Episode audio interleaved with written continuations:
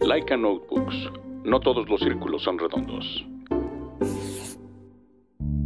Planta Libre, el único podcast de arquitectura amigable para los y los no arquitectos, con arroba María Neón, Edmundo Terán y Eduardo Ramírez Plata, un podcast de portavoz.tv.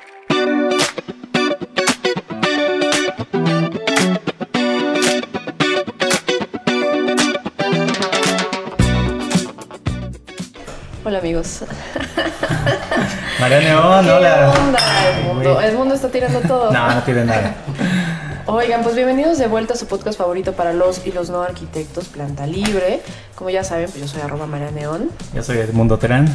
Y no dejen de escucharnos y descargarnos a través de nuestra página de Facebook, Planta Libre, en Twitter como arroba planta libre-bajo y en Instagram como plantalibre.podcast donde pues hacemos las dinámicas últimamente, ¿no, Edmundo? Casi siempre.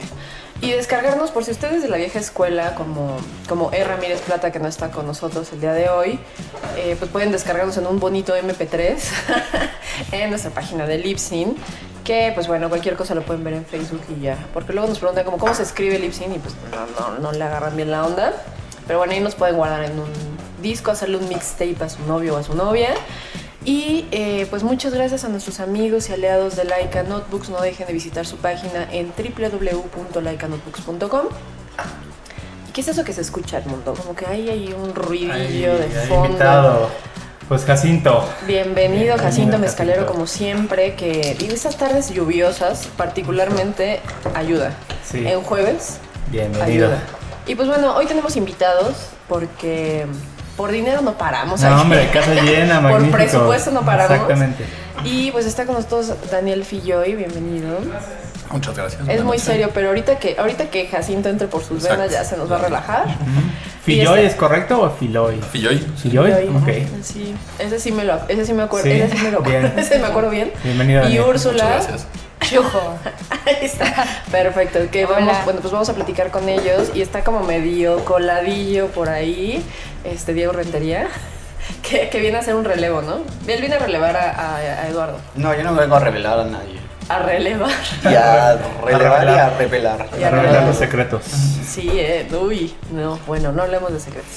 Entonces, pues bueno, el próximo episodio vamos a tener el episodio especial con los ganado- con el ganador de la dinámica de Laika Notebooks que nos van a entrevistar. Entonces, pues bueno, estén pendientes.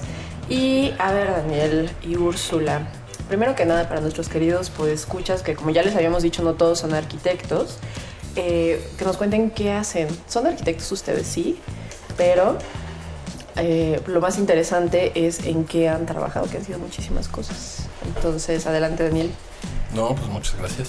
Es, la verdad es un honor estar por aquí con ustedes conviviendo y pues platicando de lo que hacemos mucha parte del día y a veces de la noche. Y que es un encanto porque aparte gran parte de eso que estamos haciendo es en la UNAM, que pues es mucho el cariño, ¿no? Entonces, este, de lo que queríamos dentro de varios de los temas de los que pues, generalmente trabajamos, pues uno que queríamos platicar con ustedes era la- el tema de la flexibilidad en los espacios escolares. Cómo se transforman a través del tiempo y cuáles son las necesidades que tienen que tener. Y a través de eso, pues un poco lo que hemos hecho en, en la Facultad de Filosofía, en las intervenciones pues, del patrimonio. Entonces, este, pues de alguna manera hablamos mucho de la flexibilidad en arquitectura, cómo van cambiando los espacios a través del tiempo, pero pues ya si nos ponemos a profundizar en el término de flexibilidad, como que hay pues, demasiadas pues, variables dentro de cada una, ¿no? Unas son pues, el, el espacio físico, otras son el mobiliario, cómo cambiamos los espacios a través del tiempo. Unos necesitan hacer a corto plazo para que en la mañana tengas una actividad y en la noche tengas una actividad distinta. Otras son porque pues, a través del tiempo cambiamos la pedagogía y las formas de, enseñar y de aprender y de convivir. ¿no? Entonces, este, es parte de lo que hemos intentado poner en práctica a través de pues, un proyecto que ya llevamos tres años trabajando. Tres ya, sí. Y que además, bueno, no sé, la flexibilidad también creo que tiene que ver mucho a veces con cosas intangibles como el proceso, ¿no? O sea, justo la misma condición de vida de un espacio escolar que todo el tiempo está vivo hace que tu proceso de diseño y de construcción también tenga que ser súper flexible. Yo tengo una inquietud al principio. Lo primero que voy a dejar sobre la mesa es, cuando hablamos de espacios educativos, eh, podría sonar como muy fácil, ¿no? Como, bueno, pues las aulas son, o sea, son cuadraditos, ¿no? Este, tienes unos flujos, pones unos baños, unas escaleras de circulación y se acabó.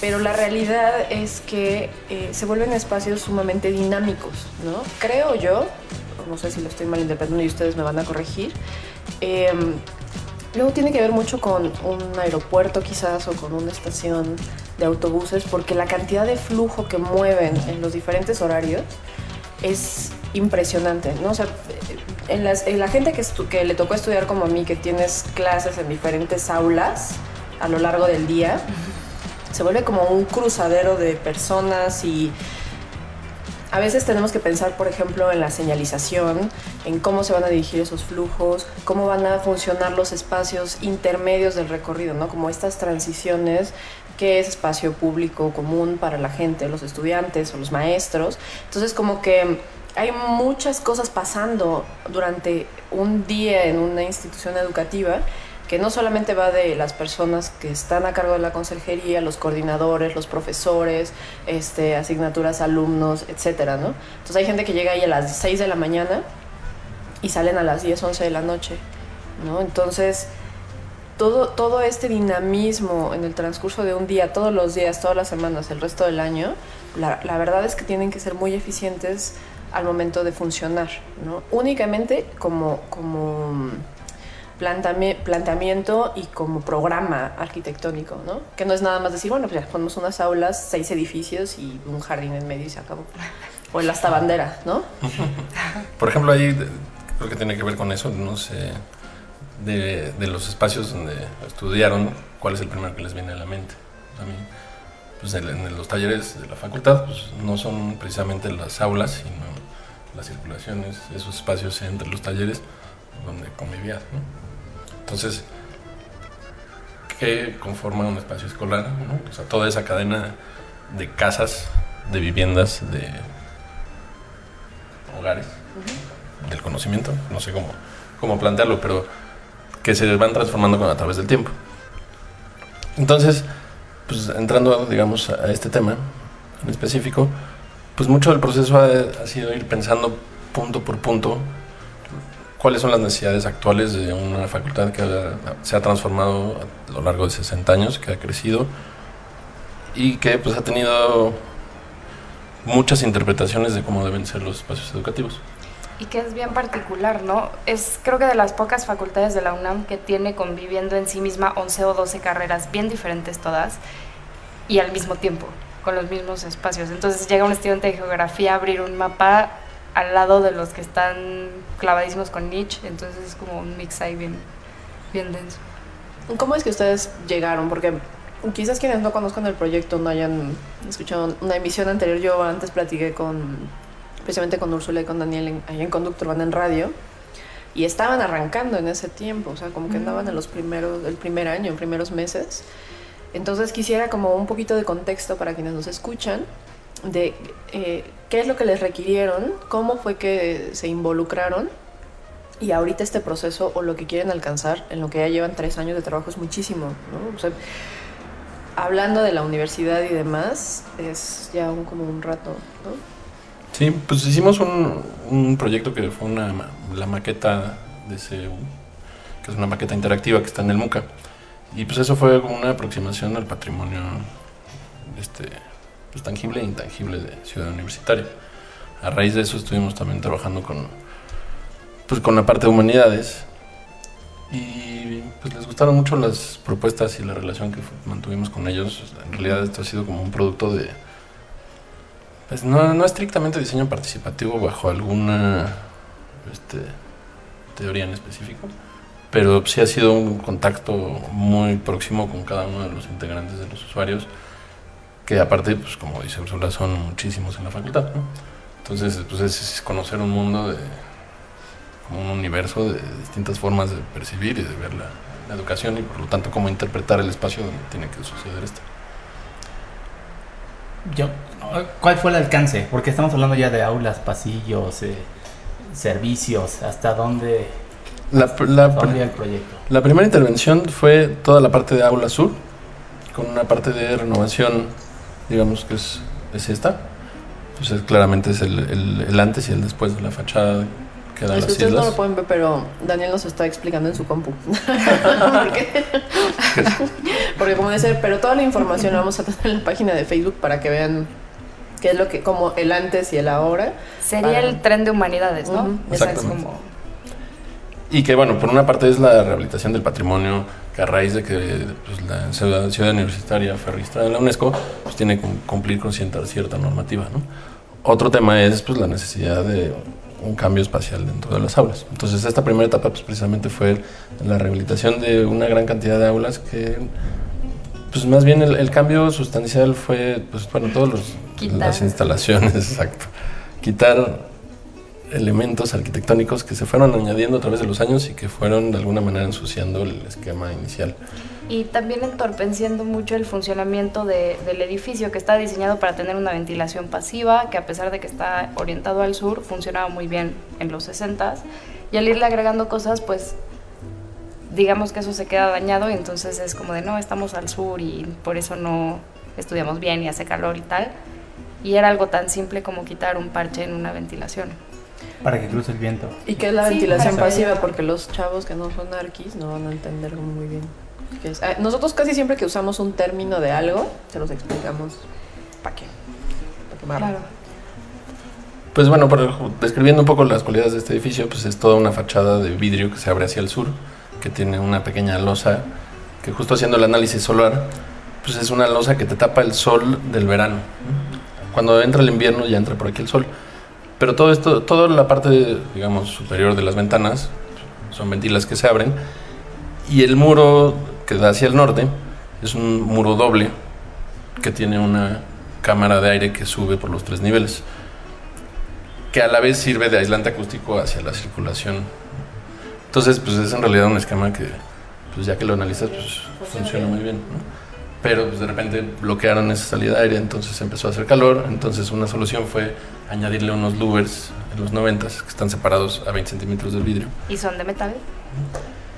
que pues, el mantenimiento no fue dado de una forma correcta, entonces se generó un espacio inservible de 20 centímetros que se llenó de polvo y luego se le pusieron unas cortinas atrás. Entonces eran oscuras, calientes, este, mal ventiladas. Y sucias. Sí, había como nidos de varias cosas por ahí. Y además el tema de que fueran de metal y estuvieran tan cerca hacía que se volvieran resistencias, porque entonces absorbían todo el sol y lo irradiaban hacia adentro. Y pues eso, aparte de que pues, se le fueron añadiendo, por ejemplo, pues es un piso sobre un piso, que es el original. También toda la parte de las columnas tenía un recubrimiento extra. Entonces, pues sí, en realidad, como dice Úrsula, es- fue quitarle elementos, de lo cual fue pues, una cantidad impresionante incluso de peso en el edificio. Sí, algo que a mí me llama mucho la atención es que todas estas como tarimas no son originales, son un añadido de los ochentas, entonces eso condiciona mucho la forma en la que usas el, el aula, porque ya no puedes hacer actividades como tan flexibles o dinámicas porque tienes que a fuerza tener esta linealidad que te marca esa tarima y que quién sabe quién dijo como "Ah, es Y que así". condiciona el mobiliario, ¿no? Pero quizás También. Yo creo que tiene mucho que ver con esta ola de la cátedra, ¿no? De cómo se impartía la cátedra. Y quizás, pienso, eh, pues se pusieron, bueno, no se pusieron de moda, pero estas universidades de Estados Unidos que tenían este sistema este, aterrazada, bueno, sí, como una especie de terrazas donde todos tienen una buena visión hacia el profesor, el profesor está como al centro, como un teatro. Sí, con un pizarrón. Exacto. Entonces yo creo que tiene mucho que ver con esa influencia, pero estoy especulando. ¿no? No, yo, yo totalmente de acuerdo, creo que es eso. O sea, incluso el, pues parte de el cómo limita y, y pone a un nivel superior al profesor sobre los alumnos, ¿no? Que es pues, un mensaje ahí que también puede, puede percibirse. Y pues precisamente hablando de la flexibilidad, pues bueno, una fue retirar todos los plafones y tener pues, unas instalaciones aparentes que te dan mucha flexibilidad para alguna adaptación que se tenga que hacer a futuro, porque pues también son, como decía Ursula, son muchas carreras que de repente pues, usan los salones para distintos usos, ¿no? Y por otro lado, pues fue el quitarle la, la linealidad a los pizarrones, teniendo más bien pizarrones en todos los, los muros del- de las aulas. Entonces, ¿cómo, ¿qué actividades puedes hacer de otra forma cuando tienes esto? No, no tienes que a fuerza estar viendo al maestro. El maestro puede plantear distintos ejercicios donde sea más trabajo en grupo. Y pues cada quien tiene su, su espacio de expresión, ¿no? por decirlo manera. Es que en las, en las- estoy pensando en las estrategias pues, recientes de enseñanza y aprendizaje en donde justo ya el profesor ya no es el centro de la cátedra, ¿no? Ahora el profesor es un facilitador y tiene que hacer o provocar que el estudiante aprenda por sí mismo, que tenga sus propias experiencias y tenga una asimilación. Entonces, pues prácticamente el, este patrón eh, ya casi aceptado de que todas las, todas las mesas dan hacia adelante y todos están repetidos, como haciendo un array, pues hoy ya es obsoleto. ¿no? Entonces hay que buscar la manera de, de tener diferentes configuraciones en un salón, ¿no? en un aula, porque hay diferentes actividades y diferentes niveles de, de enseñanza. ¿Cuántos, ¿Cuántas configuraciones son posibles en, en el proyecto que ustedes están haciendo? Bueno, lo que pasa es que hablando específicamente de este tipo de aulas, siguen eh, de alguna manera un módulo. Lo que pasa es que hay ciertas aulas que tienen dos módulos, incluso otras dos y medio y algunas tres. Entonces la disposición, incluso antes de que estuviéramos este, presentes en el proyecto, ya había distintas, distintos tipos de aula que se manejan de manera independiente. Entonces, la pura adaptación de los este, pizarrones y de tener un mobiliario móvil, digo, no fijo, pues te lo permite en el tema, por ejemplo, tocando el tema de restauración, que también fue como el, pues en el, hablando de los universos, pues teníamos que, aparte de adaptarnos a un nuevo esquema educativo, pues seguir ciertas normas de restauración. Hablando del mobiliario, intentamos retomar el diseño específico que se hizo de sillas para las aulas y nos, no- nos topamos alguna, con alguna barrera, aparte de que ya no hay todas y las tuviéramos tenido que fabricar por retomar eso, pues resulta que ese diseño eran sillas fijas al piso. Lo Son cual, las que estaban atornilladas, ¿no? Exactamente. Sí, como de multi, como de triple termoformado, algo así era. Ajá, y entonces eso pues, de alguna manera se contrapone a, pues, al, al uso del espacio que tenemos que darle hoy en día- en día. ¿no? Sí, que también es bien raro luego como las ideas de la educación en los 60 eran unas y fueron evolucionando. Particularmente creo que nos llamó mucho la atención el asunto que, por ejemplo, en arquitectura, pues como sales de los talleres y hay espacios abiertos de convivencia y tal, este como, como discusión y generación del aprendizaje a partir de la conversación es como muy natural. Aquí al estar tan saturada y ser pasillos, así que terminan en un, un lugar que justo le llaman el aeropuerto porque es así, que donde convergen todos, choque, no hay como un espacio para esa discusión y entonces eso también condiciona mucho la forma en la que se aprende en esa transición. Además que yo recuerdo, no estoy muchas veces en las aulas de filosofía y, y ahí, pero las ocasiones que estuve, a mí me recuerda un hospital. O sea, Sí. sientes que es un pasillo demasiado de flujo, donde incluso, no sé, si estás afuera esperando una clase, pues casi casi como que te repliegas al muro para que no te atropellen, ¿no? O sea, no, mm, la diferencia con arquitectura es que precisamente hay estos núcleos que tienen plazuelas y después una, gran plaza donde todo el mundo puede estar esperando su clase o incluso, no sé, en las aulas donde está la Mario Pani y demás. Pues también es un pasillo como amplio en el que la gente se sienta, que luego ocurren accidentes, pero se sientan como en el barandal y, y eso propicia que sales y te quedas un momento, te encuentras a alguien y puedes platicar, pero ahí lo recuerdo como con estos mosaicos blancos, estrecho, oscuro y todo el tiempo gente corriendo y así como todos están acelerados por el café. Sí, se contagia el estrés. Sí. Había una profesora que era increíble, súper simpática, que decía que era como muy absurdo que fuera el, el cumplimiento del sueño de Foucault, ¿no? Que ya se había unido la cárcel con la fábrica, con la escuela y, y que era absurdo que la Facultad de Filosofía fuera al final un reflejo absoluto de eso. Que sí. Y luego estudiantes tan antagónicos entre ellos. O sea, yo sabía de peleas, o sea, como que hay ciertas carreras que no se llevan con otras. Y, Sí. no, y no fomentaba que hubiera como siquiera un debate, una discusión de algo. O sea, la gente así, un poco deprimente, la verdad. Sí. También creo que tiene una cosa de saturación no tan sana.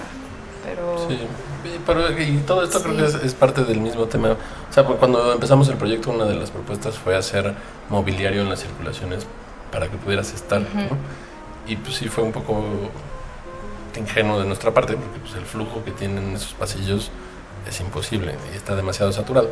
Y de hecho se debe mucho, bueno, en algún momento algún, alguien de la facultad nos como que de alguna manera recriminó porque decía que pues porque en arquitectura sí estaban bien esas proporciones y en filosofía no. ¿De quién es ese edificio? ¿Es de, es de Pani? del moral. Es del ¿Es Moral. Moral? Moral. Ok. Eh, bueno, lo que pasa es que también, y eso es otro de los temas, ha tenido una cantidad de intervenciones. El, el de habla sur, sí, el paralelo que está hacia el norte, eso ya es una intervención posterior, y el transversal de área blanca y el de investigaciones. Y eso es parte de los cambios que han tenido, es que, pues justo el, el aeropuerto, que son estas circulaciones verticales, pues en un inicio no era para salir al pasillo para que salieras al estacionamiento, era para bajar a las islas Sí. y salir allá, y tenía otra conexión casi hacia derecho. Entonces, pues la convivencia era para que pues, tú salieras del aula y bajaras directo a las islas, ¿no? Según yo, en algún momento no estaba tapiado entre derecho y economía. O sea, sí había un tránsito libre y hasta de cátedra, pero Tú estuviste a cargo de la investigación como de todos los antecedentes, porque cuando haces un proyecto de restauración, pues cada cosa que vas a hacer la fundamentas con esa investigación, ¿no? De bueno, hay fotografías, hay registros, hay no sé, ¿no? De qué había y cómo funcionaba. ¿Tú lo hiciste o quién estuvo a cargo de eso? Sí fue muy colectivo y justamente más bien de la maqueta que hicimos traíamos ya muchísimo bagaje de campus central, entonces era como de, ah, plan original, no sé qué, como que ya lo traíamos bastante fresco. Y también la verdad es que la UNAM en ese sentido siempre ha sido como muy consciente de esta condición patrimonial y es como ellos mismos saben de no sabemos cómo era el piso original y en lo que lo abrimos a la revista Life tal trae esto Arquitectura México número 49 creo así como que todo eso lo traen muy fresco también sí, por ejemplo, sí. en base a eso, pues se hicieron calas estratigráficas para saber el color inicial de la, de la cancelería, porque pues ha tenido una cantidad de versiones. Había una de los 80 que era casi morada, ¿no? Así, se fue transformando. Y luego nos dimos cuenta precisamente con una de las fotos de live que adentro estaban pintadas de gris.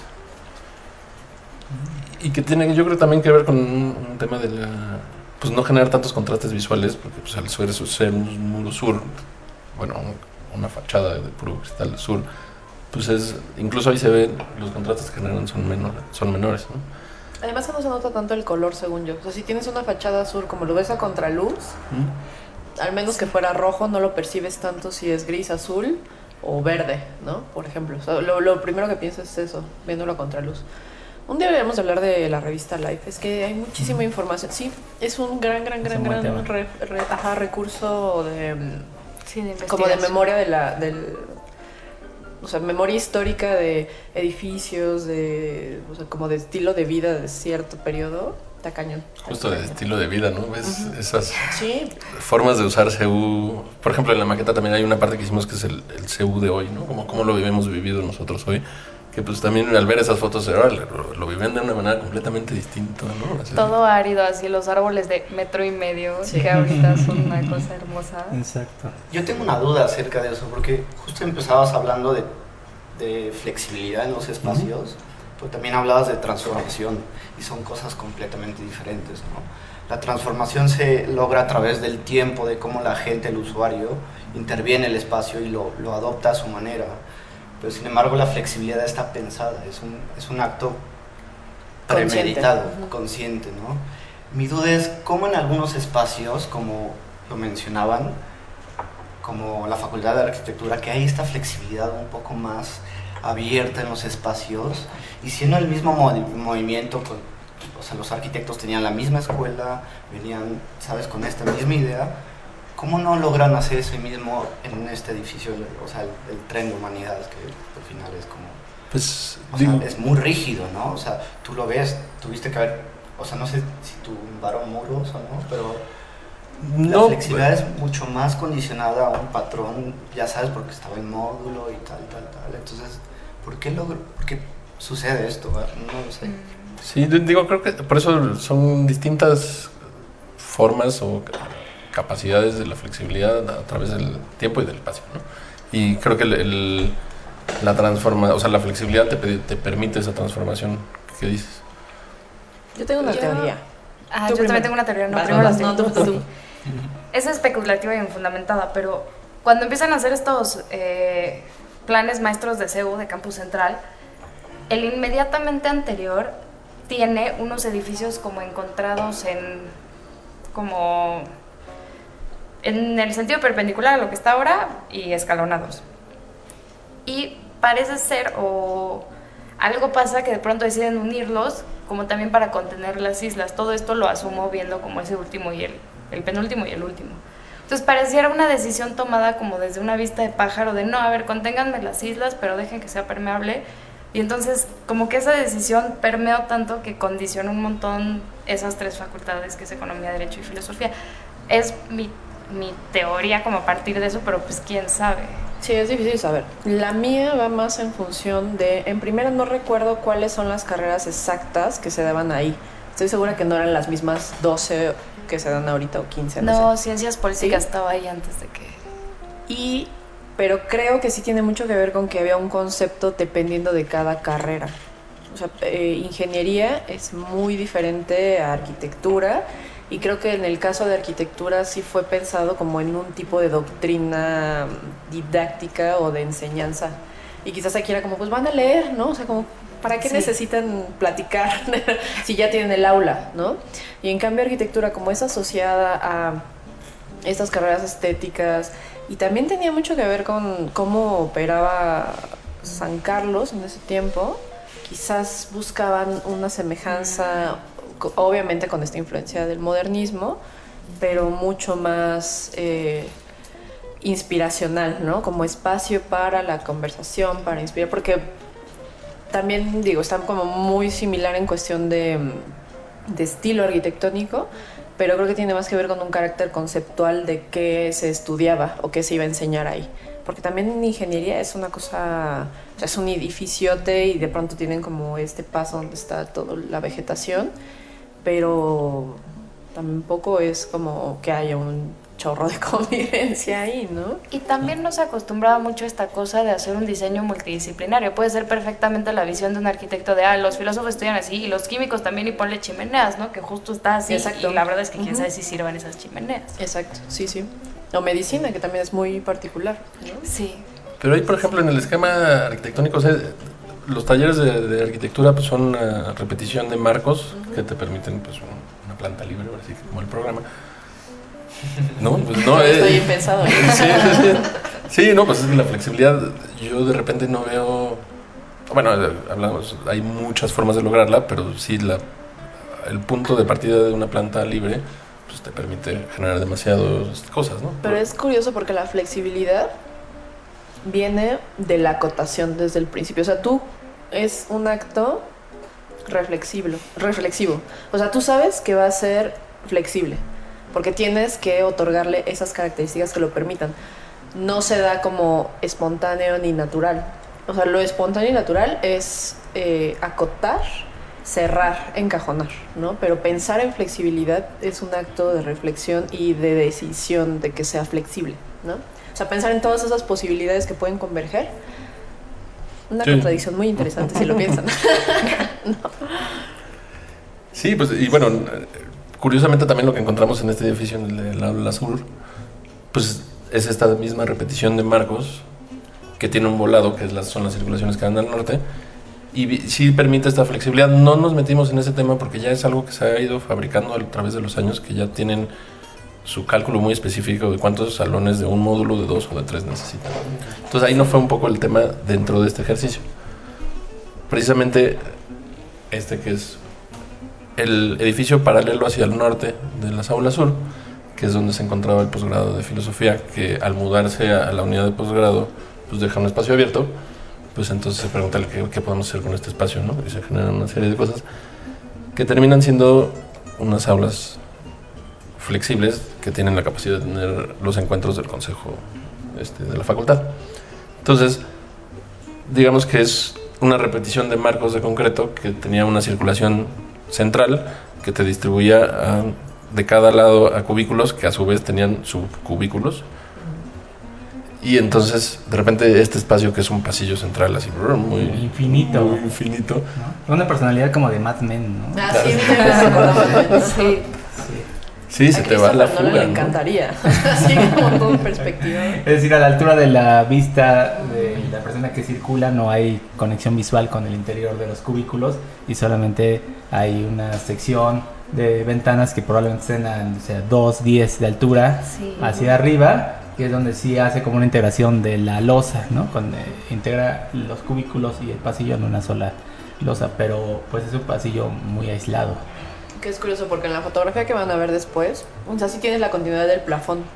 O sea, sí entiendes como que el plafón corre y hasta cierto punto hay como una doble, un doble horizonte, pero pues al final dices como cuentas cuántos este de cuántos cuadros del piso son y dices como o sea, dices como un montón, ¿no? Sí. Sí, y es, era la misma secuencia, la misma repetición, el mismo espacio para cada quien. ¿no? Tal cual. Entonces, como un poco es. Ya, ahora que, que se puedan ver las imágenes, pues ese, ese es el espacio transformado en. Básicamente la descripción fue llevar la circulación central, dirigirla hacia el sur para que también absorba pues, la parte de irradiación solar y de ahí gen- generar como una especie de peine que tienes accesos hacia el norte, hacia distintas aulas que se pueden transformar ya que los muros que las dividen pues son flexibles. ¿no? Que el usuario tenía como ahí dos requerimientos. Ellos, bueno, todas las facultades de la universidad tienen una cosa que es la sala de consejos que se usa una vez al mes y es un espacio gigante, súper subutilizado y que ellos mismos pensaban como, bueno, o sea, lo vamos a usar una vez al mes y sí tenemos que hacer el consejo universitario, por supuesto, pero no está tan bien que esté como ahí como un elefante que no se usa, ¿no? Entonces de ellos nace también la idea de decir, pues podrían ser seminarios de investigación que se puedan ir haciendo flexibles, a lo mejor son grupos más grandes, más chicos, y ahí nace la idea de, de Daniel de irlos como dividiendo según se fuera requiriendo. A- verán fotos como del consejo completo, que son más o menos dos módulos juntos, y hay módulos solitos. Pero esto también creo que va relacionado un poco con el tren sur, justo por el tema de la flexibilidad y también de los flujos de personas. En el tren sur, ellos tienen clases cada hora y cambian. Entonces tú sabes que tienes una saturación de personas a cada hora, cosa que aquí no pasa, porque ellos van programando conforme necesiten y es un espacio compartido, porque al final no eres un doctor que tiene su seminario ubicado ahí, sino vas y dices, yo uso dos horas a la semana y lo rentas. Bueno, no lo rentas, pues, Sí, porque se implica. Oye, pero Sí. cada hora es un periodo bien cortito de tiempo, ¿no? O sea, para que haya toda esa cantidad de flujo, cada hora tantas carreras, tantos salones, es como Sí. muchísimo, muchísimo. Sí, que Muchísimo. Digo, según nosotros, bueno, al menos yo, desfasándolo 10 minutos, podrías hacer mucho más amable el pasillo, pero pues Sí, ya sí. tiene que ver con otras. Y pues creo que ahí podemos hablar de los distintos temas de flexibilidad. El esquema arquitectónico del edificio permite que hayan existido distintas adaptaciones, ¿no? circunstancias, y a la vez una adaptación espacial que permite ser flexible cuando los muros se abren. Digamos que el usuario flexibiliza el espacio de alguna manera. Tú puedes llegar y abrir las mamparas y convertir un salón del doble de tamaño o del triple hasta ocho veces. es didáctico, o sea, tú tienes la posibilidad de modificar el espacio efímero, ¿no? Tengo dos preguntas. La primera es como los si hicieron un cálculo de tiempo de traslado entre, o sea, cuando haces cambios de salón y demás por los flujos.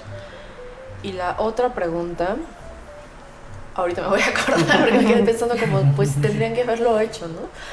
Pero eh, más o menos cómo los cómo conectaban, ¿no? O sea, si, si haces como un track del tiempo de cuánto tardas en llegar de un salón al otro y que no se crucen o no, eso no pasaba. Sí lo hicimos, pero como por fines lúdicos, ¿no? Mm.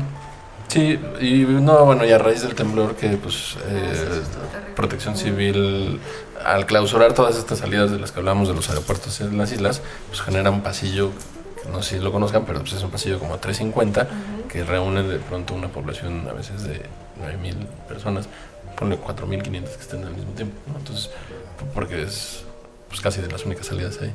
Y la otra pregunta era Está, están hablando mucho, cosa como cuál es la importancia del módulo al momento de esta flexibilidad del espacio y de la arquitectura pensada como para la educación. Porque hablas mucho, mucho, mucho de hay un módulo y son dos módulos, son tres, y si lo abres puedes hacer un...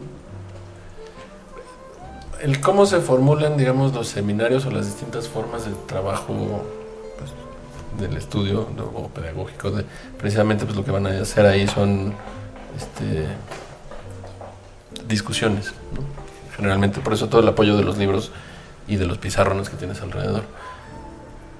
El tamaño de los, digamos, el tamaño del grupo y de los usuarios, de alguna manera te determina pues eso. Y pues estábamos regidos también por el módulo estructural, porque pues, eso también te condiciona. Entonces, este, yo creo que esas dos variables fueron las que hicieron que llegáramos a esa conclusión, pues, en base a las necesidades pues, del usuario.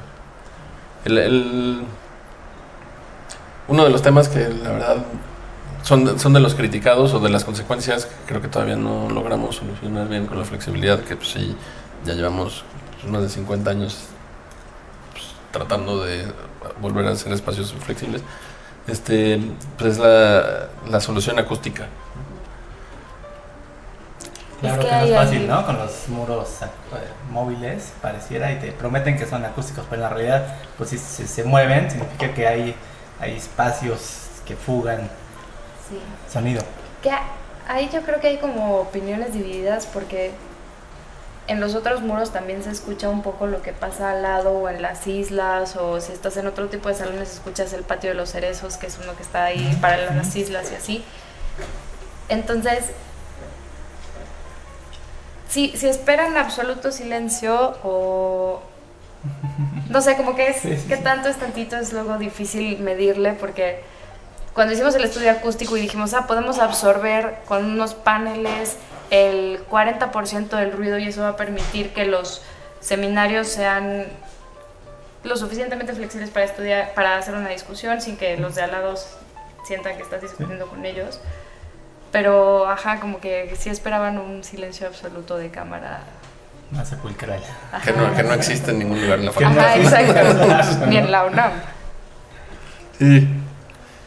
Y, y, pues parte del tema también es el cómo diseñas y concibes el espacio, porque pues, dentro de ese cálculo acústico, pues mucho era el, pues estos son muros de libros, ¿no? Que tienen 40 centímetros de ancho, que pues no se han utilizado como tal, y que el funcionamiento acústico pues no se puede evaluar hasta que no esté como Claro. estaba. Sí. Claro. Que es raro porque ahora como que no les quieren poner libros, porque ¿Por de quién son, porque es un espacio compartido, entonces Mm. ¿cómo se van a llevar mi Eso libro? es súper raro. Sí, Sí, es raro. muy extraño. O sea, es, es como un efecto colateral de la flexibilidad, ¿no? Como Sí. al final del día seguimos reclamando como una propiedad. Sí, hay, un hay espacio, algunas ¿no? cosas ahí intrínsecas con las que evolucionamos que es así de, es que no es mi salón. En vez de que nuestro salón sea igual que mi salón, como que ahí hay un choque. Como el típico maestro que llega y decía, ay, no borraron otra vez el pizarrón. Ajá. Estaba toda enojada así borrando. Porque así tal cual, como, ay, bueno, no hagan caso de esto, es de la otra clase. ¿no? Es como, "Güey, pues no pasa nada. O sea, no, no hemos todavía como dejado ir la ocupación del espacio, ¿no? Sí. Diego tiene otra pregunta, tiene la expresión de la pregunta. O sea, era un poquito eso que estaba retomando. Justo lo que decía hace un rato, que la transformación y la flexibilidad van a veces de la mano, pero la idea de que tú puedas ser flexible en espacio, pero no coincida con tu idea de flexibilidad funcional, es muy, es muy curiosa, porque al final, si tú piensas como en un sistema, no sé, Montessori se me viene ahorita a la mente, donde mueven el mobiliario de acuerdo a la, clase y cómo se va desenvolviendo todo, te das cuenta que no tienen la misma estructura rígida que tenemos como los que tomábamos clase con pupitre enfrente, ya sabes, viene el pizarrón y, tal, y no tenemos esa concepción de, de, de pro- de apropiación de un lugar muy rígido, sino se vuelve algo mucho más, o sea, te quitas esa parte de apropiarte de algo físico y se vuelve algo más flexible. Entonces ahí es cuando ya se juntan esas dos ideas de flexibilidad.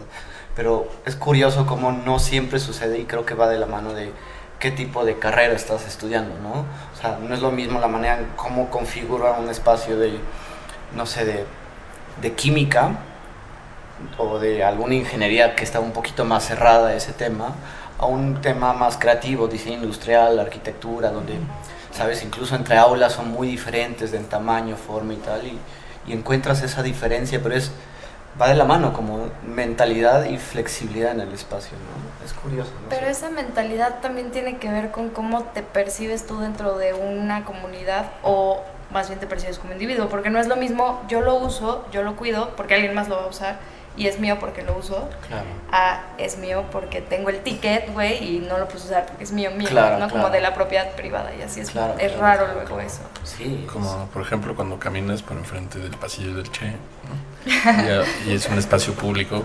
Y tienen metal a las es 7 como de la privado, ¿no? mañana. Exacto. Es- Ese es creo que uno de los temas. ¿no? Sí, totalmente. ¿Y, cuál, ¿Y qué más intervinieron? Aprovechando. Bueno, esta, justo creo que para retomar el, lo que estabas diciendo, mm, ¿Sabes qué es lo que me gusta mucho? La paleta de color. Como Es la original, ¿no? Sí. mucho más cálida, ¿no? Como más, más amigable con el usuario. No sé por qué de pronto pensaron que es, es más fácil limpiar las cosas que son o, o- o- Blanca. o- ajá, exacto. Que es como blanco está limpio. Pero la realidad es que luego estamos dejando de lado como esta calidez, como que los espacios sean más amigables. Estás tantas horas ahí, de pronto todo blanco, con las luces fluorescentes, 7 de la mañana, Mm, y estás así como, ¿qué está pasando? ¿no? Sí, es, es es muy desgastante. a mí y uno que tiene mucho que ver con eso es el mobiliario. Porque el- de repente es el que te dicta cómo te tienes que sentar y hacia dónde ver. ¿no? Y entonces todas las sillas son iguales porque todos somos iguales. Y Porque sí, Porque sí. efectivamente, efectivamente. Y pues precisamente en, en esta que fue, es otro aula tipo de las que estuvimos este, interviniendo, pues son, son unas aulas de una proporción mucho más grande, se les llaman los auditorios, que en principio tenían unas capacidades de 100, 110 según la tabla que ellos manejan, habían clases como de 80, pero pues la verdad es que los que estaban hasta atrás no se enteraban de nada porque acústicamente no funcionaban y ópticamente no funcionaban. Los que se iban hasta atrás para echarse el coyotito, ¿no? Exacto. Así como de, mm, Pero fíjate que a mí me pasaba eso también en la facultad. te echabas el coyotito No, atrás en no los que talleres. quisiera, no que quisiera. Si llegabas tarde a una clase, Claro. te tocaba un Hasta atrás. hasta atrás. Y entonces, por más que querías ponerle atención al maestro, ese eco que hay ahí atrás, No, y el calor te de daba 90 una arrollada. No alcanza a Oye, pero, pero en los talleres hay unos nichos que originalmente habían lockers, ¿no? Como eh, de guardado y después los quitaron y quedaron como nada más los nichos. Y muchas personas que se metían a nidar ahí así como de. Y estaba el profe y así todos con cobijas y después de una entrega pues a veces hasta dos así hechos de bolita. Entonces es, es la importancia de generar como esos espacios en el que pues uno se usó, ¿no? Sí, a ver, esta aula, un poco que nos platiquen, porque es una aula que pues tiene unas como escalones, ¿no? Que van isópticamente favoreciendo los que están atrás. También se nota, no se nota eh, que esté perfectamente señalado dónde termina el, el asiento de una persona y comienza del otro. O sea, pueden mantener la distancia que ellos decidan. ¿Cómo ha funcionado? Pues eh, es, es- ese es un, me encanta porque digamos que los primeros días es una, es una especie de grada, ¿no? Donde tú te puedes sentar, ya sea, digamos, en la parte de frontal, entonces tienes los pies como si fuera una banca, o te puedes parar en la parte de sentar, recargar en la parte de atrás, con los pies cruzados, extendidos. En un inicio también la idea era que hubiera unas paletas donde pudieras recargar tus cuadernos, unos cojines que pudieras agarrar y acomodarte, que al final, por cuestiones de logística, no salieron porque son móviles y no fijas. ¿no? Se los robaban. No, pues es que no puedes, si estás trabajando en una obra no puedes contratar un objeto, entonces no puedes comprar. Entonces ya, así, tal cual, así de no caben estos esquemas de contrato. Es una normativa pues, muy específica. Por ejemplo, también pues, es una iluminación de aula que pues, tiene una normativa que tienes que tener cierta temperatura de iluminación sin sombras. ¿no? Entonces, pues, un espacio que lo quieres volver flexible, donde igual y quieres que hagan representaciones de teatro, representaciones de libro, pues hasta que no justificamos que es un aula que tiene distintos usos, que es multifuncional, pues esa normativa sí tiene la iluminación de aula, pero también tiene la iluminación para teatro o para presentación. ¿no? Y entonces, pues sí, la manera de sentarte, pues el primer día pues estaban todos sentados como muy... Como soldaditos. Se veía muy incómodo, la verdad. Ya a partir de unos días, como que. Porque también hubo unos maestros con los que estuvimos platicando en el diseño que les, les dije- decían, no, pues relájate, siéntate como quieras, ¿no?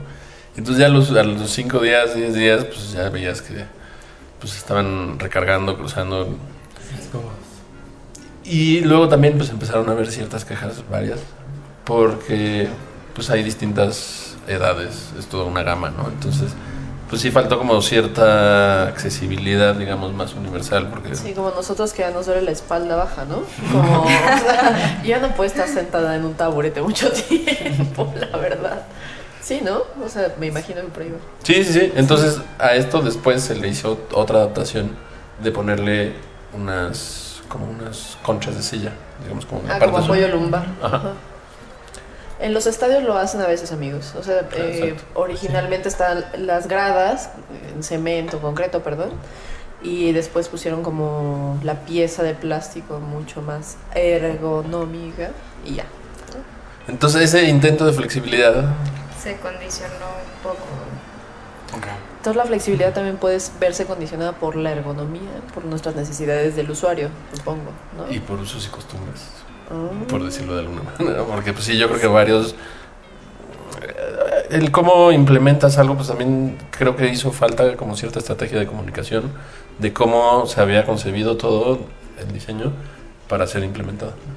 Y que yo creo que también tiene que ver con otro tipo de flexibilidad. O sea, si hubiera habido conchas que tú necesitas para apoyo lumbar, vas y agarras tu concha y la pones. Sí. Porque había de los dos lados. Los de está increíble, me encanta, estudio súper cómodo, mejor salón. Y los de no, me duele. Que es Mis comprensible. ¿no? Pero la respuesta un poco fue como, no, todos iguales otra vez. pues, sillas. Que entonces ya es, este, o sea, se contrarian, ¿no? Pero no Sí. tenía que ver con el tipo de clase. O sea, no podían identificar cuáles eran los que sí funcionaban y cuáles no. Pues es que justo estos son los salones que usan para pelis, para presentaciones de no libros. funcionaba. para- O sea, cada quien se quejaba o se. Es que Pues había... es que era como sentía. 50-50. Ajá, de- por eso yo creo que sí lo que dices, o sea, ciertas conchas, ciertos cojines, ciertas paletas hubiera hecho así, pues, como Sí, como un closetcito con toma lo que necesites para, para estar más cómodo, pero que no signifique que entonces ya tu mobiliario que tanto diseñaste con estas curvas, con estas posibilidades de que si alguien se quiere acostar, se pueda acostar, ya no se puede acostar porque ya hay conchas ahí. Exacto. ¿no? Y eso es parte de lo que provocó que la normativa de no tener elementos Sueltos. sueltos, o sea, como el, el mueble no es parte de la arquitectura, por decirlo de alguna manera, como lo concibe la normativa. Porque, pues, por ejemplo, todo el mobiliario que se encuentra también en las otras propuestas, pues fue una guía que nosotros sugerimos, pero pues nada más, o sea, no Quedó en sugerencia. quedó en sugerencia, entonces cómo se implementa pues ya está fuera de... Ahora, con todos estos modelos o configuraciones que hicieron, ¿cuál, cuál sería como ya el aprendizaje? O sea, el, el- lo que no va, se va a repetir y lo que se transformó como en el caso de esta, de esta aula. Este, como ha sido por etapas, pues por ejemplo, este, la biblioteca es la sección que hemos, que se produjo, digamos, más recientemente. Este, y que ya de alguna manera fue diseñada con parte del aprendizaje de, de lo que hemos hablado de la flexibilidad. Entonces, de alguna manera es menos flexible porque no nos metimos en todo un tema de las mamparas móviles. móviles. Pero sí. Para, para no decir el- el- la marca. Pero digamos que es como un muro que tiene cierta movilidad, ¿no? Que de hecho a veces fueron hechas en casa. ¿Ah, Nos- sí? Nos aventuramos a hacerlas en casa y también fue un proceso. Híjole, es que es bien complicado. Nosotros Sí. tratamos una vez en la oficina, que ya, bueno, ya se descartó esa idea, pero estábamos buscando un buen proveedor de, de, como el mismo sistema, pero para vidrio, para Mm. este templado. Y no está tan fácil como uno lo pensaría. O sea, cómo van a funcionar los rieles, el peso, las guías, cómo se van a plegar, el espacio que ocupan cuando se pliegan. No es tan sencillo. Y te dicen como, no, pues no lo hacemos. Pero Justo, como no existía esta parte de, bueno, sí es un muro, pero es un muro librero, pizarrón, mobiliario. Pues fue así, bueno, los tenemos que fabricar para que funcionen y dentro de esa fabricación, pues es un proceso que al Sí. final los proveedores lo tienen ya desarrollado de años Sí, sí, y sí. sí contra sellos.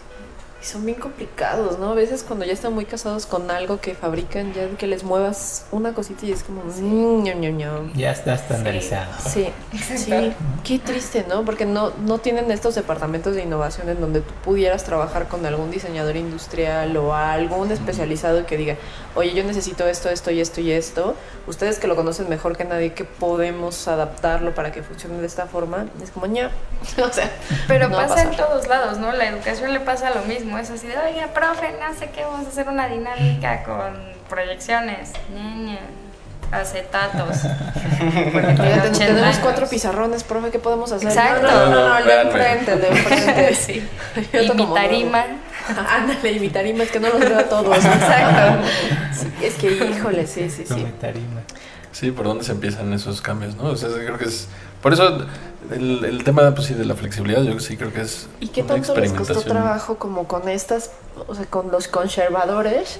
¿Qué tanto les costó trabajo como implementar este nuevo mobiliario? Porque también a veces son súper renuentes con, no sé, si tenían el lockercito que funcionaba con, con el candado y de pronto le pones uno de madera y ellos están acostumbrados al de metal, es como, ¿por qué me cambian mi locker, no? O sea, ¿cómo, cómo se enfrentaron a eso también? Porque los chavos como quiera Uno como quiera. uno como quiere, la juventud también, pero, pero ellos como no, no había Pues sí, romper los hábitos, ¿no? no, no hicieron sus este sus manifestaciones. eh.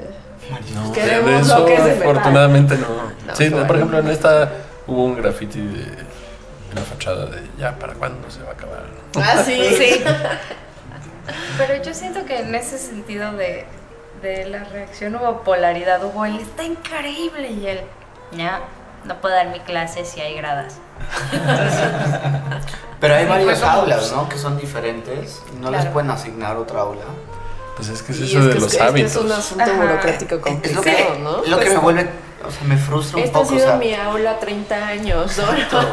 No, es como lo que hablábamos de los horarios, de que cada hora sabes que hay 9000 personas afuera y no lo puedes mover 10 No, y no solamente eso, o sea, o sea, te están contratando para que generes un plan de flexibilidad, donde hagas algo adaptado a una nueva manera de educar, donde tengas diferentes aulas con diferentes funciones, y de repente llega este sistema rígido, era, no, es que el sistema... Este, No hay está- sistema. No hay sistema, se cayó, está en Excel así de 1996. Es como, o sea, Sí, o sea, tanto que le dedicas a la, a la arquitectura y no haces nada por tu sistema que sigue siendo tan rígido detrás de todo eso que es tonto, es muy tonto, ¿no? Pero Daniel es súper polite, así como habla todo ecuánime, se va serpenteando y ya. y Cambia el sistema. ¿Eh? Hackea Excel. No, Excel. Excel 96. Le- les, les instala Windows 98 así sin querer, así, ups. Ups. Aquí usamos Google Sheets. Pues es que sí, es, yo creo que es parte de un proceso en el que pues es como un estira afloje. pues, por ejemplo, eso, la, la flexibilidad, tal vez sí fue que pues la instrumentación no está adecuada. Entonces son varios aspectos, no solo el hábito del que ocupa el espacio, sino el- la normativa que tal vez no permitió que pudiéramos aterrizar el concepto al 100 y generar una consecuencia en el usuario. ¿no? Entonces no es, no es solo el aspecto del usuario, sino toda la cadenita de, Sí, de claro. producción en la Lo que ya hay detrás de ti. Ajá. Es como su utopia. Es gracioso porque es real, porque si llegas y hay un perezoso que está así de no, no puedes sacar la copia. Tal cual. Qué horror. Porque sí es espantoso. Pero bueno, por ejemplo, en este que fue el último, como el- no, no hicimos eh, muros móviles, pero pues sí parte del tema fue cómo se concibe hoy una biblioteca en la que, por ejemplo, antes era una cantidad de estantes y libros con pasillos y ficheros que hoy la verdad es que no se usan tanto. ¿no? Entonces fue de alguna manera el cómo podemos transformar todo ese espacio de almacenaje en uno más denso para que tengamos más espacios de convivencia y una variedad de formas de trabajo dentro de una biblioteca. Entonces de repente tienes unos sillones por si quieres leer solo. De repente tienes como algo que les pusieron, me encantó el nombre, confabulatorios, por si te quieres ir a confabular sobre cómo derrocar el sistema en grupos de 5 o 6 personas. Y luego en filosofía, Dios santo. Qué horror. Tienes unas barras de trabajo como las de la biblioteca central. Y tienes unas unos pequeños cubículos como de oficina, aparte de una aula de cómputo. Entonces fue el... No se mueve el espacio en sí, pero... Pero sí- hay, diversidad, sí. Formas. ¿Sabes quién, qué- quién lo hace muy bien? Eh, la Biblioteca Vasconcelos.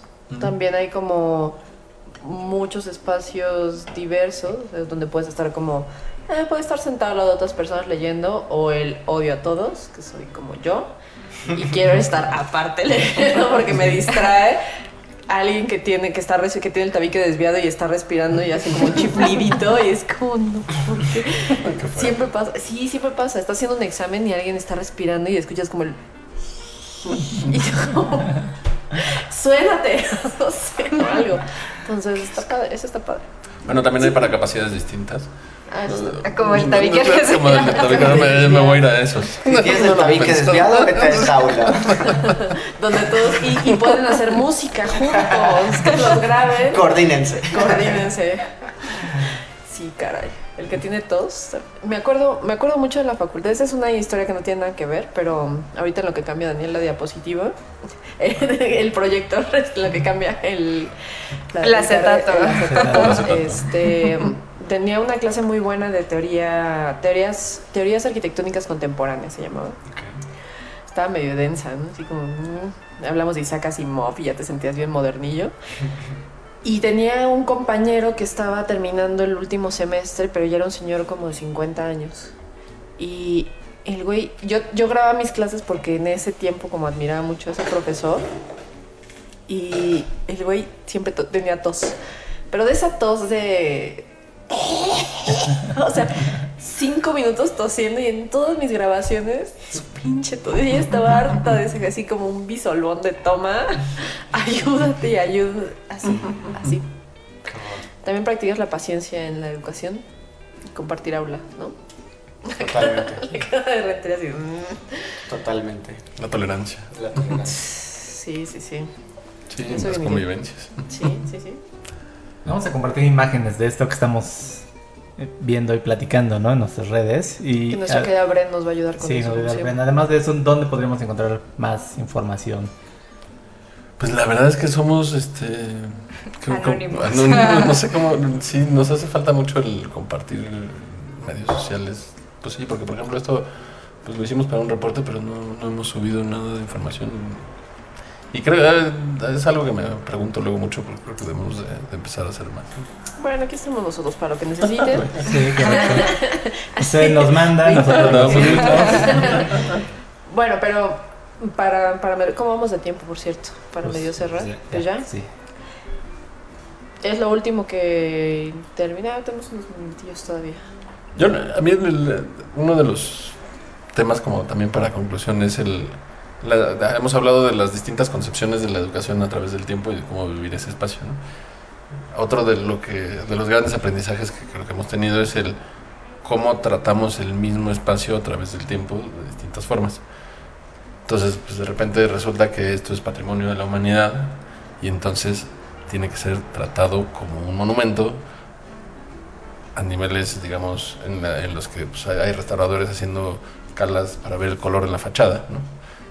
Y a su vez, cuando en- entramos a esta obra y quitamos el plafón, de repente vimos que pues, en una de las intervenciones pensamos que de los 80 por las instalaciones que pasaron a través de cada trave, pues nos dimos cuenta que precisamente habían hecho pasos por las traves, digamos, unos boquetes en la trave a cada 60 Pero no centímetros. fueron colados previamente, o sea, los hicieron No. después. No. Eso nunca lo hagan, amigos. Eso no se debe de hacer. Dejando este, el, el acero expuesto, ¿no? Entonces es como el, órale, ¿cómo, cómo cambia esa concepción que hace, pues no tanto, hace 20, 30, 30. años? Pues nada, pasa la trave, no me importa. uh". Y luego Ah, llegan no, no. 30 años después unos güeyes a ponerle antioxidante, a limpiar el pedo, un pinche cosa estructural para arreglarlo, morteros especiales. Pero arriba O del sea, plafón está la estructura ahí. De Sí, sí. sí, sí. O sea, al final sí hubo intervenciones en casi todos de conservación estructural, que también es algo que yo nunca había concebido hasta entrar en este lugar. Los monumentos del siglo XX son monumentos y requieren un tratamiento igual que una Sí. iglesia del siglo Sí, XVI. Que sí, como que estás acostumbrado a verlos en la carrera y qué moderno, pero no son modernos. ya. Bueno, es que ya habíamos dicho en muchas ocasiones que estamos bien estancados en la arquitectura de mediados del siglo XX. Sí, pero de que romantizamos. pero de que es así como súper nueva, pues ahorita eso tiene que 60 años, más o menos, 50 y Sí. tantos, ¿no? Sí. O sea, medio siglo sí es un poco preocupante que esté el acero expuesto. O sea, si ahorita en edificaciones nuevas de pronto dices como, oye, ¿qué onda con esto? Grave. Sí. Y dentro de eso mismo, pues también el cómo podríamos revertir los usos espaciales a eso. Esto que ahorita vemos que es una biblioteca actualmente, era parte de las islas y era lo que te dejaba pasar de las islas hacia el pato de los cerezos y llegar directo a tu salón. Entonces ahorita, ¿cómo en esta circunstancia que, digamos, social, pues no sé si han visto, por ejemplo, los frontones, que es un espacio increíble en CU, se tuvieron que enrejar, los bigotes se enrejaron, entonces, ¿por qué le están haciendo Porque eso? los CU? chavos van, Daniel, es que ese es un gran problema también, ¿no? Eh, es muy complicado como mediar entre las intenciones arquitectónicas de la rehabilitación de un espacio común, ¿no? Que no es precisamente público, pero sí es común, y pues las voluntades personales de cada quien, ¿no? O sea, es muy triste que los jardines, que los parques, que muchas áreas, o sea, Ciudad Universitaria de pronto pues se ha, se ha llenado de rejas porque mm, Pero esta flexibilidad y este amplio, o sea, que todos son bienvenidos, pues propicia, pues lo que sea, ¿no? Entonces ahí las personas también, el usuario también ejerce, siento yo, o sea, Diego tiene cara como de que me va a refutar, pero siento yo que el usuario también termina mm, condicionando que el espacio no pueda ser tan flexible como quisiera hacerlo. Sí, pero no es que el espacio público común propicie una actividad de vicio. No, y yo siento es que- un Es lo factor que decía, externo. que es, la- que es el usuario el que, el que le da ese carácter. Entonces, de pronto es como, está lleno de esto que después se vuelve como un foco de inseguridad, etcétera, etcétera. Entonces, quienes están al- a cargo de ese espacio terminan condicionándolo o restringiendo el acceso porque esa apertura no es de que la apertura propicie, sino que la condición humana por sí misma propicia el mal uso de esos espacios. Pero creo que hay otros recursos. Por ejemplo, en la Alameda, cuando bajan los barandales, iluminan a nivel peatonal y tal, se hizo Sí. mucho más seguro solo por las condiciones especiales que no propiciaban ciertas actividades ilícitas o delictivas, que creo que justo CEU se presta para hacer, y si no es CEU, ¿quién? Ese laboratorio de investigación de qué funciona en un espacio urbano abierto. Al final es una propuesta para el país. O bueno, yo, yo Es que pienso CEU como no está muy universitaria. bien iluminado, que eso es como clave. Ahorita que lo dijiste. CEU nunca está bien iluminado. ni es tan Nunca. fácil de transitar, pero creo que son Sí. acupunturas que se podrían ir trabajando a la par de los enrejados, o sea, experimentas en un lado, lo quitas en el otro, o sea, si no son los universitarios, ¿quién? Sí, Claro, es el laboratorio. Sí, sí, exacto. sí, sí. Yo no, no me imagino otra solución y no entiendo, pero sí creo que tiene que ser una pregunta que nos hagamos. El, ¿Cómo esos cambios sociales que están afectando eh, pues, el patrimonio y la forma de vivir ese patrimonio, por qué adaptamos el patrimonio a que evitar o bloquear esos cambios sociales en vez de pues, ver cuáles son los cambios sociales que necesitamos hacer para que no sucedan esas cosas? Y al verlo desde todas las perspectivas. Pues, está dificilísimo. ¿no? Sí es, sí es complicado, sí. Sobre todo muestrear, este, prueba y error, el tiempo y luego los cambios de administración que son Los cambios de periódicos. administración. Es como, pues muchas buenas intenciones, pero tienen un tiempo así de caducidad extremo, ¿no? De, no, no, no, se tiene que hacer esto ahorita o ya no se va a hacer, porque luego llegan otros con otros intereses, que también pasa, o sea, es... También tenemos que estar conscientes y dejar de romantizar la arquitectura y los procesos aún involucrados con las instituciones porque pues es algo a lo que se van a enfrentar si en algún momento alguno de los que nos están escuchando se involucran en un proyecto similar, no solo con, con la UNAM, sino en cualquier otra universidad, porque pasa en todos lados, ¿no? En el Politécnico, etcétera. O en el sector público, no solamente Exacto. Sí, Sí. exacto. Entonces te vas a enfrentar a eso, a que pues, hay una transición y que de pronto muchísimo trabajo se va para atrás o puede tardar más y, y son procesos largos, pero que vale la pena estar ahí. Sí, y digo, ya chiquito, para mí eso es lo más triste de todo eso, que la universidad adoptó los procesos públicos infuncionales en vez de generar el suyo propio y proponerlo y marcar ese statement de somos la UNAM y las cosas se pueden hacer chingón. Es que Para tiene mucho fue- que ver con una Política. administración previa, que no voy a decir el nombre, pero ustedes saben quién es, eh, muy, muy, muy dentro de la burocracia. Pero siempre lo ha sido. O sea, al final Sí, no. la UNAM es independiente y todo, pero siempre tiene ese vínculo político con lo que está sucediendo en el momento. Entonces, no, Puede ser, no lo sí. puedes desarraigar de, de alguna manera. ¿no? Sí. Y es triste, es triste porque debería ser justo eso, catalizar una serie de ideas y de acciones que generen. Por eso de cambio. pronto la Ibero le va tan bien en algunas iniciativas, en algunas cosas, ¿no? Porque en algunas cosas sí son como muy abiertos y en otras no tanto, pero pues de pronto tienen un poquito más de holgura para atreverse a hacer Claro. otras cosas, otras iniciativas, comenzando desde cómo opera su medio de difusión hablando de radio, cómo opera Radio Ibero y cómo opera Radio UNAM desde ahí ya hay unos protocolos de, de approach distintos a... O sea, todavía estamos, la UNAM todavía está muy, institu- muy dentro de una institucionalidad, ¿no? Sí, sin duda. Y ya, no me quemen, los amo. Mi alma mater, como no, ¿no? Así es. Pues un Goya. Tenemos fe. ¿Qué más? Ya, nos vamos. Sí. Nos vamos Un por el momento. Gracias. No, gracias. a ustedes. Gracias. Gracias, no, pues muchas gracias a ustedes. No, hombre, contrario, nuestros invitados. Qué buena Gracias por invitación. y- acompañarnos. No, pues Sí. tienen las puertas En abiertas. sus redes sociales. No tenemos No redes tienen los- sociales. son esos casos extraños. Nosotros nos no vamos a encargar de eso, Edmundo. Tú te dedicas.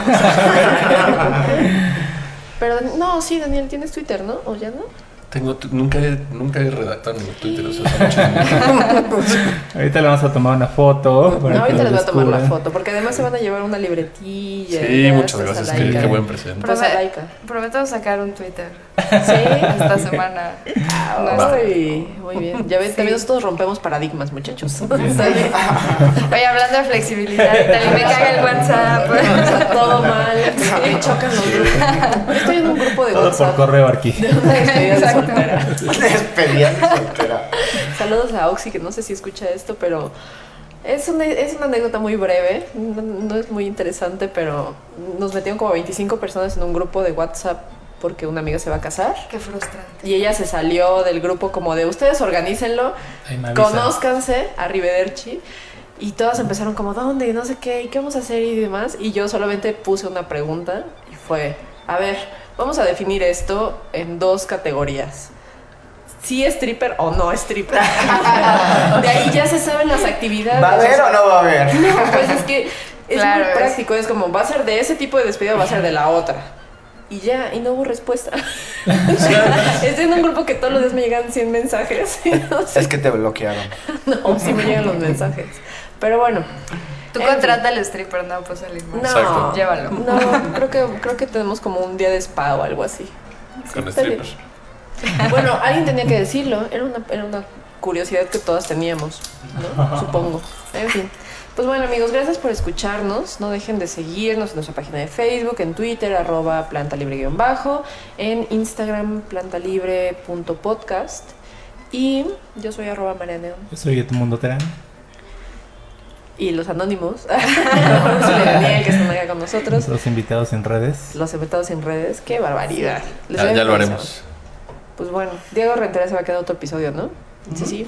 Él va a pedir pizza. Perfecto. Qué rico. Muy bien, gracias a nuestros amigos de Laika Notebooks. No dejen de ver su página en www.laikanotebooks.com. Y a nuestro querido amigo Jacinto Mezcalero, que siempre está aquí aliviándonos en jueves. Jueves largo, extenuante. Gracias ya a todos. estamos de vacaciones de verano. ¿Tú sí? No, ya todos. ¿Qué son todos las vacaciones? vacaciones? ¿Qué es sí, yo no me acuerdo. Yo no las conozco. Pero bueno, nos escuchamos pronto. Gracias a todos. Gracias. Chao. Gracias. Bye. Bye.